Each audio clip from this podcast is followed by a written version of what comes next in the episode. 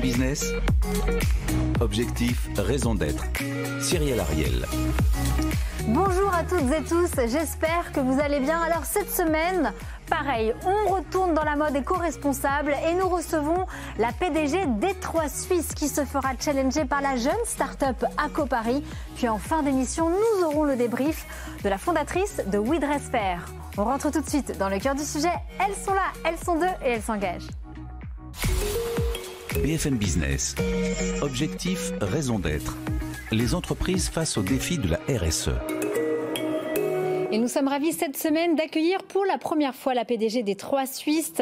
Vous gérez également Shop Invest. Vous êtes Karine Schrenzel. Bonjour. Bonjour Cyrielle et bienvenue. Merci. Et face à vous, nous avons une jeune start-up hein, qui a été fondée en mars 2021. C'est Valentine Robin, la fondatrice de ACO Paris. Bonjour et bienvenue Valentine. Bonjour Cyrielle. Alors je vais un peu recontextualiser les trois Suisses, fondés en 1932. Vous avez à peu près un peu plus d'une centaine de salariés. Vous, Karine Schrenzel, vous avez repris les rênes avec euh, Olivier Schensberg, Schensberger. Voilà, Schensberger en 2018. Et puis à Copari, voilà, vous êtes là pour démocratiser, vous dites la mode en voulant la rendre plus circulaire. Tous vos vêtements sont fabriqués à partir de stocks dormants dans de grandes maisons de luxe et vous produisez à Paris. Alors tout de suite, la question légendaire, quelle est la raison d'être aujourd'hui de la marque Les Trois Suisses notamment et dont voilà, vous avez impulsé votre nouvelle énergie depuis euh, à peu près 3-4 ans maintenant, Karine Schanzer. Alors la raison d'être des Trois Suisses, c'est permettre aux femmes d'être libres. C'est une marque avant-gardiste qui a mis euh, sur euh, les couvertures de magazines en tout premier une femme en pantalon, qui a démocratisé le plaisir féminin et donc c'est une marque vraiment engagée et féministe. Et de votre côté, chez Aco Paris, Valentine Robin, quelle est votre raison d'être? Alors la raison d'être d'ACO, c'est vraiment de démocratiser la mode circulaire, vous l'avez dit, euh, parce qu'on s'est très vite rendu compte d'un double problème, euh, que l'impact environnemental du vêtement était euh, à 80% causé par la production de tissus, et qu'en parallèle, on brûlait chaque année des milliers de mètres de tissus incroyables. Et on a décidé de créer une marque de vêtements sans avoir à créer de nouvelles matières, donc tous les tissus sont issus de stocks dormants de grandes maisons. Alors, on va revenir euh, aux Trois Suisses. Effectivement, en 2018, Karine Schrenzes, vous avez lancé le Imagine Trois Suisses. C'est un projet collaboratif en ligne qui a permis notamment de dessiner les esquisses, vous dites, de votre relooking. Avec un relooking, vous dites, plus éthique. Quelles sont aujourd'hui les attentes, justement, de vos consommatrices? Parce que 1932-2023, il y a un gap. La mode a évolué. Maintenant, on sait que c'est l'un des secteurs les plus polluants au monde. Tous les documentaires nous le disent. Les titres sont alarmants. C'est pour ça qu'il y a des jeunes start-up qui sont directement natives, on va dire, plus éthiques et co-responsables. Comment, voilà, vous faites, renaissez aujourd'hui Alors absolument, vous l'avez dit, cette grande dame française a 90 ans euh, aujourd'hui. Euh, et donc effectivement, euh, il a fallu se réinventer aussi, renouveler avec une mode plus responsable et qui s'inscrit dans un écosystème vertueux. on a interrogé des dizaines de milliers de femmes et elles nous ont dit oui, on veut de la fabrication française, on veut un écosystème plus responsable, mais au même prix. Et c'est tout l'enjeu et la difficulté, je pense, pour, euh, pour l'industrie de la mode, c'est de rester aussi accessible, puisque les femmes ont aussi besoin de pouvoir se faire plaisir à des prix raisonnables. Alors comment vous faites, de manière très concrète, pour effectivement continuer, parce qu'on vous connaît depuis 90 ans maintenant, c'est de plusieurs générations, pour rester éthique, donc responsable, mais à des prix abordables? Alors c'est un grand écart. la semaine dernière, on était avec Promode, même enjeu. C'est un grand écart de temps en temps, mais euh, on, a compris cette demande. Et quand on a repris, donc euh, notre collection, je suis très fière aujourd'hui de dire que la collection 3S Réédition, qui est une, une, euh, autre marque propre qui réédite des modèles anciens qui ont existé dans les années 70-80 dans les catalogues légendaires des trois Suisses, sont maintenant 100% fabrication française et 87% matière naturelle, 100% naturelle, donc coton, viscose, etc. Donc euh, vraiment des matières naturelles. Ça a été bien sûr un effort parce qu'il a fallu changer tout notre parc de fournisseurs, puisque quand on a repris, c'était uniquement fabrication asiatique. Euh, et donc euh, voilà, 4-5 ans, vous avez un relocalisé. Depuis 2018, vous avez relocalisé. relocalisé. Absolument. Et ça a été un long chemin. Il fallait retrouver des fournisseurs. On y a été petit à petit. Et aujourd'hui, on a réussi à donc mêler ce duo qui est indispensable. C'est à la fois la fabrication française et la matière naturelle. Valentine Robin. Euh, moi, j'avais une petite euh, question par rapport à la co-création. C'est vrai que moi, je suis amenée à le faire beaucoup avec mes clients euh, dans le modèle un petit peu B2C et avec des entreprises que j'accompagne dans le design d'uniformes sur mesure et éthique. Et on se rend compte aujourd'hui que le, que le consommateur a besoin de s'investir dans le process créatif. La question que je me pose, c'est quand on a une identité forte qui dure depuis si longtemps, comment on arrive à prendre en compte ces avis de clients et à garder son identité en tant que marque de mode euh, et sa proposition de valeur initiale alors, merci pour cette bonne question, Valentine. en effet, c'est, il faut bien sûr avoir son style, sa patte, et donc on a des stylistes et des bureaux pour, pour quand même euh, définir euh, et, donner un cadre, mais après on les fait voter, interagir, on leur propose de modèles, euh, de tissus. Mais effectivement, on ne peut pas juste dire allez-y, créez, puisque sinon on perdrait notre identité. Et puis ce serait peut-être un petit peu difficile d'accoucher d'une collection. mais, mais voilà, il faut, il faut évidemment cadrer l'effort, mais en tout cas toujours dans, la co-construction et, la, participation, ce que vous disiez, tout ce qui est participatif est vraiment essentiel et les femmes ont, envie aujourd'hui de, de, de co-créer. Vous avez effectivement lancé, Karine Schrenzel, le donc 3S Impact. C'est notamment également un programme de soutien pour les jeunes entreprises engagées. Comment ça se passe? Comment vous, c'est-à-dire que vous leur permettez d'avoir de la visibilité sur votre site internet, vous les aidez de manière concrètement, comment vous faites? Absolument. Déjà, on leur donne vraiment une visibilité euh, et, un accès à une base de clients qui est quand même euh, conséquente. Euh, Combien votre base de données? Il y a déjà en, actif permanent, il y a 2 millions et demi de personnes qui, ouvrent les newsletters tous les mois, etc. Donc il y a, vraiment un, vrai accès. Et, on les aide aussi parfois dans des conseils, dans de l'IT, etc. Parce que souvent, ce sont des vrais, des sociétés qui ont un vrai, une vraie patte produit mais qui sont encore jeunes et pas tout à fait structurés encore complètement. Comment vous, comment vous les sourcez? Alors, comment c'est soit des demandes euh, qui viennent euh, externes. En fait, ils ont entendu parler de ce, de ce programme 3S Impact. Euh, et puis, de temps en temps, en me baladant, je spot une ou deux marques qui m'intéressent. Et puis, voilà, c'est des rencontres et c'est des entrepreneurs français. Et les critères, donc, faut être français Il faut être français et il faut avoir une démarche éco-responsable. Alors, on n'est pas fermé. Parfois, c'est le recyclage, tissu recyclé. Parfois, c'est des fabrications artisanales. Il y a différentes choses, mais il faut qu'il y ait une, vraie démarche écologique. Ça veut dire qu'Aco Paris pourrait en faire Absolument. Partie. Bah, on en parlera peut-être juste après. Vous avez une question, Valentine Robin? Oui, moi j'avais une question en tant que justement euh, créatrice d'une jeune marque euh, de vêtements. C'est vrai que c'est difficile aujourd'hui de s'affirmer par rapport, on revient toujours à l'identité de marques fortes qui sont là depuis des années, qui ont déjà prouvé euh, ce qu'elles avaient à prouver. Comment vous arrivez à accompagner ces jeunes marques dans, cette, dans ce positionnement par rapport aux marques déjà intégrées sur les trois Suisses qui justement sont déjà très connues? Alors, euh, en réalité, on laisse vraiment l'ADN des marques. Je trouve que c'est la force justement des jeunes marques comme, comme les vôtres. Euh, elles ont une identité forte, elles ont une, un, sens, une, une raison d'être très forte. Et donc, c'est pas ça qu'on veut. On veut pas intervenir là-dedans. Au contraire, on veut laisser vraiment euh, la latitude à l'entrepreneur et au créateur, mais on lui donne une visibilité qu'il n'aurait peut-être pas eu seul dans son écosystème. D'un point de vue production, comment ça se passe effectivement? Vous travaillez également avec des labels. Comment vous faites? Quels sont vos labels? Alors, euh, bah, c'est beaucoup de. Déjà, on vérifie les ateliers avec lesquels on travaille euh, pour vérifier le sourcing et, et, voilà. On travaille aussi sur la provenance. Alors là, on est en train d'étudier. Euh, Parce qu'il y avait une partie en Asie. Aujourd'hui, c'est quoi Une partie européenne? Dans quel pays vous faites produire Alors, c'est vraiment sur le 3S réédition, c'est vraiment fabrication aujourd'hui entièrement française. Et ça représente quelle part de votre catalogue, de votre offre? Alors, de, l'offre, c'est important, mais on communique pas. C'est vrai qu'on a plein de marques. Et là, ce que j'allais dire, c'est que toutes nos marques partenaires, c'est là où c'est beaucoup plus dur. On a aussi 3S Impact, qui là aussi et, massivement fabrication française. Et puis après, on a plein de marques partenaires. Et là, c'est très difficile, pour être honnête, d'avoir un sourcing clair et de suivre d'où vient leur tissu, leur fabrication, etc. Valentine Robin? Je trouve ça très, très impressionnant déjà d'avoir relocalisé une grosse partie de la production en France parce que c'est pas facile. Je l'ai fait aussi c'était à beaucoup plus petite échelle. Euh, donc euh, déjà félicitations. Euh, moi j'aimerais juste revenir sur la provenance de la matière. On sait aujourd'hui la matière la moins polluante c'est celle qu'on ne produit pas. Euh, Est-ce que vous avez une idée de quel pourcentage de marques upcyclées, donc qui réutilisent de la matière, sont représentés sur les trois Suisses aujourd'hui Alors, euh, sur notre marque propre, c'est une réflexion, mais pour l'instant, on ne l'a pas encore menée. Donc, il nous reste encore plein de choses à faire. Et vous avez raison, le tissu et la provenance du tissu est, très importante. Euh, et d'ailleurs, où est-ce qu'elle est produite également? Parce qu'on sait qu'aujourd'hui, c'est difficile et la majeure partie des tissus viennent du grand import de l'Asie. donc, on travaille déjà à avoir des tissus et des matières premières d'origine entièrement française. et puis, pourquoi pas l'upcycling prochainement. On, en reparlera avec plaisir. Et quelle est votre stratégie C'est quelle est euh, c'est bien, c'est super de faire des ponts dans, cette émission. C'est tout l'enjeu, c'est tout le but. Euh, il y a également un enjeu hyper important dans la mode. C'est également, on a reçu, il y a des jeunes startups qui arrivent et qui font euh, de la conception 3D. On évite les surstocks. Quelle est votre stratégie aujourd'hui? Qu'est-ce que vous faites de, de, vos invendus et pour gérer effectivement ce surstockage? Alors ça, ça a été aussi vraiment la transformation qu'on a menée. En même temps qu'on a commencé à produire en France, on a réduit drastiquement euh, la profondeur de nos collections de manière à ne pas avoir de surstock. Alors par contre, on a des ruptures de stock. Alors parfois c'est frustrant, c'est des manques à gagner, on le sait. C'est frustrant aussi pour le consommateur qui trouve plus sa robe.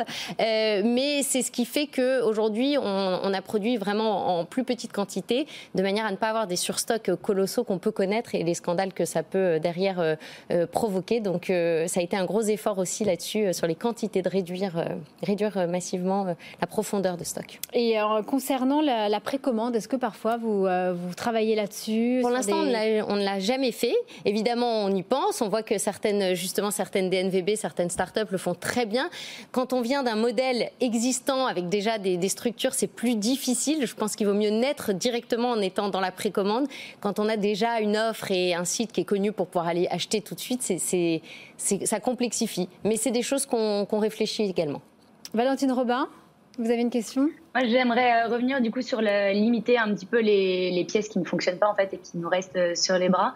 Euh, comment vous faites pour prédire un petit peu les tendances? Parce que j'imagine que s'il y a un travail qui est fait en amont sur les pièces qui vont fonctionner plus que d'autres en fonction des tendances de la saison, est-ce que vous faites ce travail-là en interne avec votre équipe interne de stylistes modélistes? Ou est-ce que vous faites appel à des entreprises externes pour prédire les, tendances Je pense notamment à Euritech ou, oui, alors on, regarde, hein, il y, a des structures connues, et effectivement on regarde ce qui se fait sur le marché, mais on a aussi bah, euh, cela en interne avec vraiment euh, voilà, les, tendances, euh, et puis c'est ce qui fait aussi la patte, et on sait aussi ce qui a fonctionné, on a quand même une histoire, et, donc voilà, on adapte à la fois les tendances et, bien sûr l'adaptation à notre propre clientèle, et, donc voilà, c'est un mix des deux. Il y a une énorme tendance, en parlant de tendance, c'est la seconde main, on l'a bien vu, même Promode, hein, qui était sur notre plateau la semaine dernière avec son président, il lance des corners euh, en pilote. Vous, comment ça se passe Même sur vos sites, on les voit toutes les marques euh, même un peu premium, etc., se lance dans, dans la seconde main. Est-ce que vous, vous allez faire un encart spécial? Alors euh, non, pour l'instant, c'est pas ce qu'on fait. Alors c'est très personnel, mais j'aime aussi le fait de se dire qu'il n'y a pas de seconde main et qu'on peut donner. Je pense que c'est important le don, donc on encourage. La stratégie, vous, c'est plutôt le don. Voilà, moi, je sais que voilà, je suis active dans d'autres associations à titre personnel et je trouve que le don est aussi très important. C'est bien de pouvoir revendre. Hein, au contraire, je trouve c'est très positif dans une économie circulaire,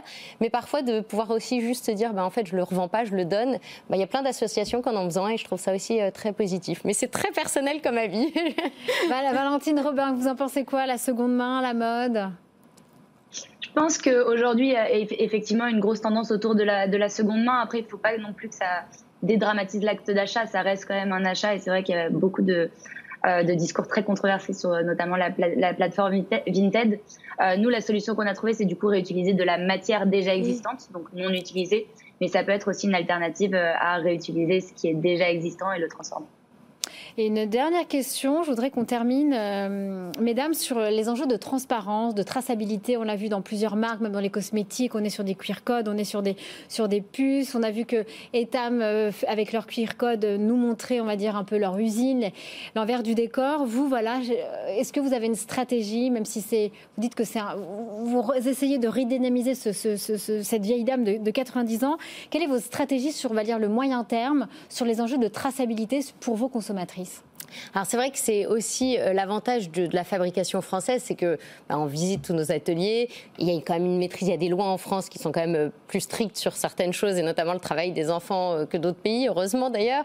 voilà, et, donc déjà tout ça s'inscrit dans une démarche vertueuse où on maîtrise beaucoup mieux le sourcing. Et là où on essaie de remonter, on a encore en, cours et, on regarde différentes apps, c'est de remonter sur vraiment et c'est ce que Valentine a fait comme enjeu, c'est le, le tissu en amont même de la fabrication, d'où il vient, comment il a été euh, coloré, etc. Donc euh, on est encore euh, sur ces démarches, mais déjà d'avoir une maîtrise de nos ateliers et de cette fabrication qu'on peut voir et on, va les visiter régulièrement, c'est quand même déjà un, vrai, une un vrai pas en avant.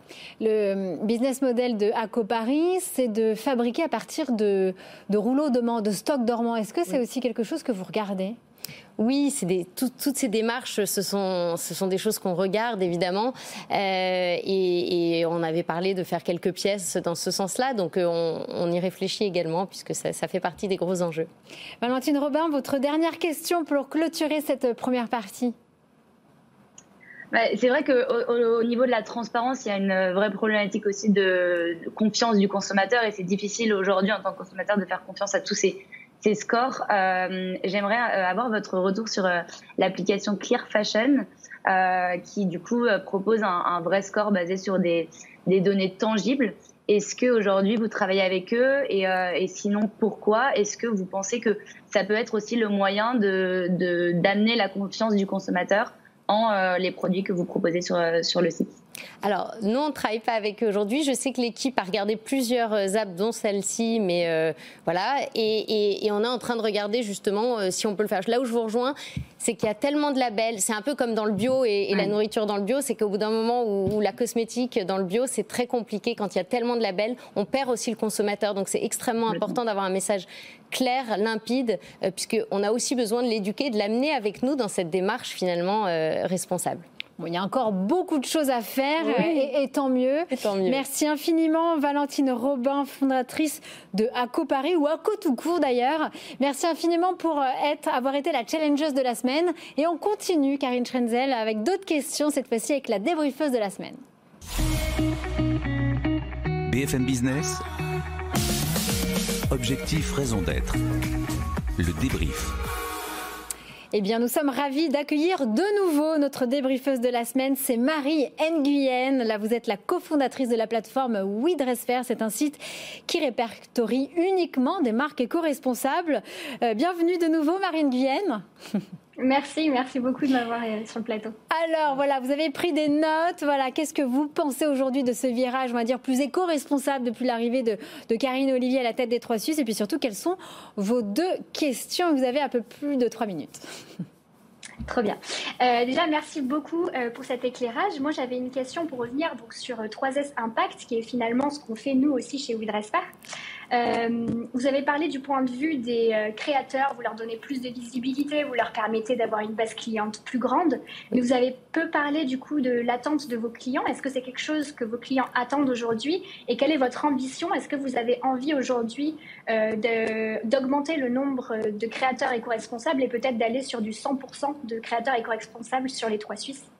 Alors, oui, c'est un vrai programme important pour nous et on a envie euh, de continuer à onboarder des marques, mais on prend le temps de les sélectionner quand même. C'est pour ça que, voilà, on n'a pas non plus euh, vocation à en rentrer euh, Combien vous en avez aujourd'hui? On en a une petite quarantaine. Voilà, et, on les sélectionne et on échange avec eux pour aussi s'assurer de, leur, de leur raison d'être. et donc, voilà, on veut continuer à faire croître ces partenariats. on est d'ailleurs en train d'en onboarder quelques autres et on veut aussi une complémentarité, c'est-à-dire qu'on veut des marques qui, apporte quelque chose à chaque fois à la consommatrice. Et vous avez raison, euh, c'est avant tout aussi qu'est-ce que cherche le consommateur. Et oui, il y a une vraie recherche. Il a envie de trouver de nouveaux produits, euh, des choses différenciantes. Euh, de là à devenir et, de là à faire 100% la bascule aujourd'hui, encore une fois, on vient quand même d'une entreprise qui existe depuis longtemps avec des partenaires qui existent parfois des partenariats de 30 ans. Donc aujourd'hui, c'est plutôt de trouver un meilleur équilibre entre les deux que de 100% aller vers le 3S Impact. Euh, j'ai juste avant l'émission, je suis allée sur le site et en fait, j'ai vu que vous étiez sur la troisième démarque des soldes. Oui. Euh, et moi, je voulais avoir votre avis sur euh, la, nécessité, la nécessité de réduction. Aujourd'hui, est-ce que vous contrôlez le nombre d'incitations à l'achat et comment vous faites aujourd'hui pour essayer de diminuer ces incitations à l'achat? Alors, c'est une question qu'on se pose souvent. Est-ce qu'on fait les soldes? Est-ce qu'on fait Black Friday? Est-ce qu'on fait... Moi, je, fais partie de ceux qui pensent quand même que le pouvoir d'achat, on est une marque aussi accessible et que le pouvoir d'achat reste un élément central encore plus aujourd'hui autour de tout ce qui se passe dans l'actualité euh, et que euh, voilà, ça répond quand même à, ce problème et que ça répond aussi parfois à du gaspillage. C'est-à-dire plutôt que de gaspiller, il vaut mieux vendre un peu moins cher que, d'avoir des stocks euh, invendus. Pour autant, on sait très bien que ça s'essouffle tout court par le consommateur. Le lancement des soldes n'a rien à voir avec un lancement de solde d'il y a 5 ans.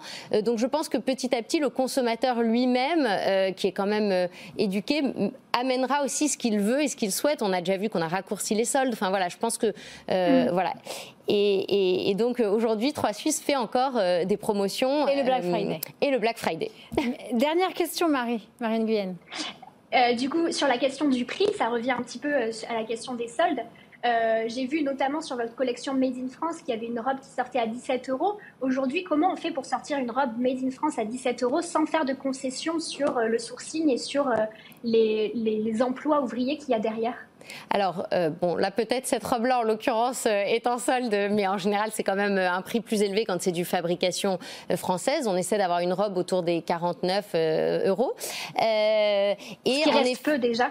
Comment? Ce qui reste peu, absolument, voilà, ce qui reste peu, voilà, exactement, ce qui reste peu. Et, c'est là où, honnêtement, il n'y a qu'une façon, hein, on peut tourner en rond, euh, monter, descendre, il faut réduire ses marges. Et c'est aussi pour ça qu'il ne faut pas produire trop, pour pas avoir trop de stock non plus pendant les soldes. Enfin voilà, c'est tout un système et un cercle euh, vertueux qu'il faut arriver à créer. Euh, mais clairement, il faut renier sur ses marges parce que ça, voilà, c'est forcément plus coûteux aujourd'hui, en tout cas, que, que de la création asiatique. Eh bien, écoutez, merci infiniment. Merci beaucoup, euh, Marie Guyenne, pour avoir été notre débriefeuse de la semaine. Et maintenant, on continue toujours avec les questions des internautes. Merci. BFM Business, objectif, raison d'être. Les questions des internautes. Et comme chaque semaine, je suis ravie d'accueillir ma consoeur Rebecca Blanc-Lelouch pour les questions effectivement pour Karine Schrenzel. Et on commence avec euh, Sébastien qui vous demande seriez-vous prêt à faire à l'instar de la Camif une journée anti-Black Friday? Alors, comme je viens de dire, on fait Black Friday, donc c'est un petit peu compliqué de faire une journée anti-Black Friday pour plein de raisons, comme je l'ai expliqué.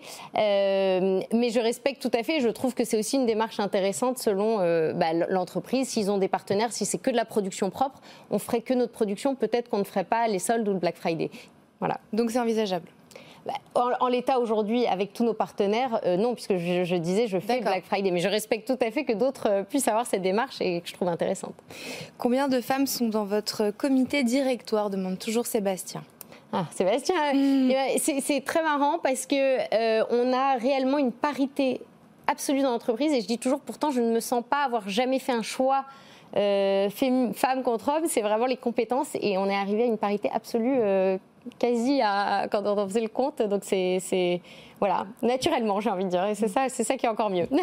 On continue toujours avec Sébastien. Quel est votre taux d'invendu et qu'en faites-vous après euh, déstockage et après les soldes? Alors, depuis notre transformation aujourd'hui, la seule chose, en fait, on n'a pas justement de, filière euh, autre et, ça reste sur le site, soit en solde, soit en Black Friday. On n'a pas besoin justement d'avoir ces d'avoir recours à ces soldeurs ou des stockeurs. Ou à des dons, vous euh, faites des dons aussi? Alors parfois, voilà. Par contre, ce qu'on a pu faire quand il y a vraiment eu des surstocks, et c'était principalement des anciennes collections quand on a repris, on a pu faire des dons. Euh, des associations. Exactement. On continue. On continue avec euh, Nicolas. Est-ce que les trois Suisses peuvent devenir euh, une plateforme de reconditionnement et de deuxième main? Si oui, comment? Alors, je ne pense pas que nous ayons vocation à cela aujourd'hui, euh, puisque les femmes viennent justement aussi pour avoir euh, euh, la diversité de l'offre. Ça ne pourrait pas les intéresser? Bien sûr qu'on pourrait l'avoir en complémentarité, mais de là à devenir une plateforme uniquement, je crois que c'était le sens mhm. de sa question, de, de, seconde main. Je pense qu'il y a des gens qui le font très bien aujourd'hui sur le marché, mais pourquoi pas par contre mêler les deux et puis on continue avec Arnaud. Euh, comment et par quels moyens est-il possible pour la directrice des Trois Suisses de suivre et surtout de piloter la transformation profonde et transversale de l'activité de l'entreprise? Ça a été, voilà, on a fait un long chemin. Il y a encore plein de choses à faire, mais on a fait un long chemin en cinq ans depuis la reprise. Et c'est vraiment ça, je pense, c'est de montrer l'exemple. C'est-à-dire que quand on m'a dit c'est impossible, tout est fabriqué en Asie, on a des fournisseurs avec lesquels on travaille depuis 30 ans, je suis allée moi-même voir des ateliers en France, un peu partout, en disant bah, on va trouver. J'ai amené les équipes avec moi et il faut le faire, il faut montrer l'exemple. Je pense que c'est vrai toujours, il faut être dans l'exemplarité et après les gens suivent. On continue avec Leina. On termine avec Leina. Euh, quel est le taux de personnes en situation euh, de handicap parmi vos employés? Alors, j'ai pas le taux exact. En revanche, ce qu'on a fait très récemment et que je trouve, euh, moi en tout cas, j'étais très contente de pouvoir mettre ça en place, c'est que sur notre site, on a donné un accès à toutes les personnes handicapées. Donc aujourd'hui, des gens malvoyants, etc. On a complètement réadapté le site parce que c'est quand même un écosystème tant pour nos employés que pour les consommateurs auxquels on ne pense pas. Nous, on est aussi sur Internet et parfois on ne pense pas que dans des situations de handicap, on ne peut pas faire ses courses sur Internet facilement. Et c'est ce qu'on a mis en place il y a 2-3 mois et on en est. Mais en interne, parmi vos employés euh, je vous disais, j'ai pas le taux exact, mais, euh, mais en tout cas, voilà, on essaie de travailler sur un écosystème euh, au global et aussi pour le consommateur. Voilà. Et une dernière question pour moi très rapidement, c'est la fresque du textile. Oui. Est-ce que voilà, c'est une formation que vous allez pouvoir, parce que dans d'autres entreprises, c'est la fresque du climat, comme le groupe Bell, et voilà, et on l'a entendu la semaine dernière avec Promode également, c'est pour sensibiliser ses collaborateurs, à dire à l'impact du climat ou surtout de la mode sur le climat et pour, Alors, éco-concevoir. Exactement. Alors on a regardé effectivement cette organisation euh, qui est très intéressant et, on est en train de réfléchir à différentes formations. On a aussi euh, accueilli récemment euh, le président de la Fédération du prêt-à-porter pour qu'il sensibilise l'ensemble des équipes pendant toute une, session sur justement le RSE. On a également accueilli une personne qui travaille sur le RSE quand on est hébergeur, puisqu'on consomme aussi, quand on est sur le web, on consomme, on consomme, et comment réduire cette consommation? Donc on les sensibilise régulièrement à travers différentes formations. Eh bien, écoutez, merci infiniment. Merci beaucoup, Rebecca Blanc-Lelouch. Et puis mes trois invités de la semaine, Marie Nguyen, Valentine Robin et Karine Schrenzel. J'espère que cette émission sur la mode responsable vous a plu. Je vous souhaite une excellente euh, fin de journée. Je vous donne rendez-vous la semaine prochaine à la même heure, au même endroit. D'ici là, prenez soin de vous. Bye bye. BFM Business. Objectif, raison d'être. Les entreprises face au défi de la RSE.